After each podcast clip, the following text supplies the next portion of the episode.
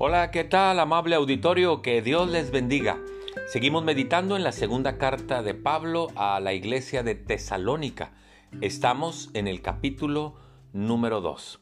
Y si bien es cierto que este capítulo comienza hablando acerca de el regreso del Señor Jesús, la segunda venida del Señor Jesucristo a la tierra, me quiero quedar con las palabras finales de este capítulo. Dice el versículo 15, así que, hermanos, estén firmes y retengan la doctrina que han aprendido, ya sea que la aprendieron por palabra o por carta.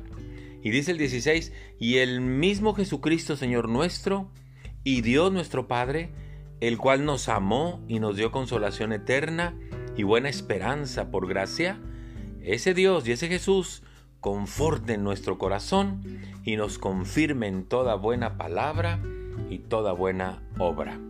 Esa es la expresión que me gusta. Así que hermanos, estén firmes. Estamos cerrando un año.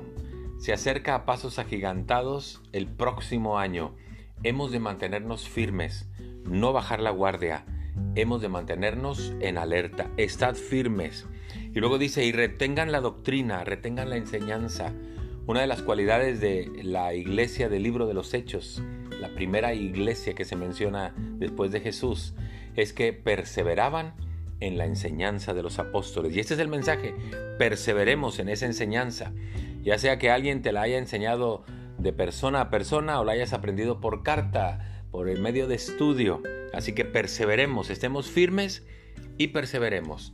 Y luego viene una bendición, dice el versículo 16, y el mismo Jesucristo Señor nuestro, y Dios nuestro Padre, el cual nos amó, y ese amor lo demostró a través de Jesús, entregándolo por nosotros y también nos dio consolación eterna, porque nuestra seguridad de salvación es que el día que cerremos aquí los ojos los abriremos en la presencia del Señor.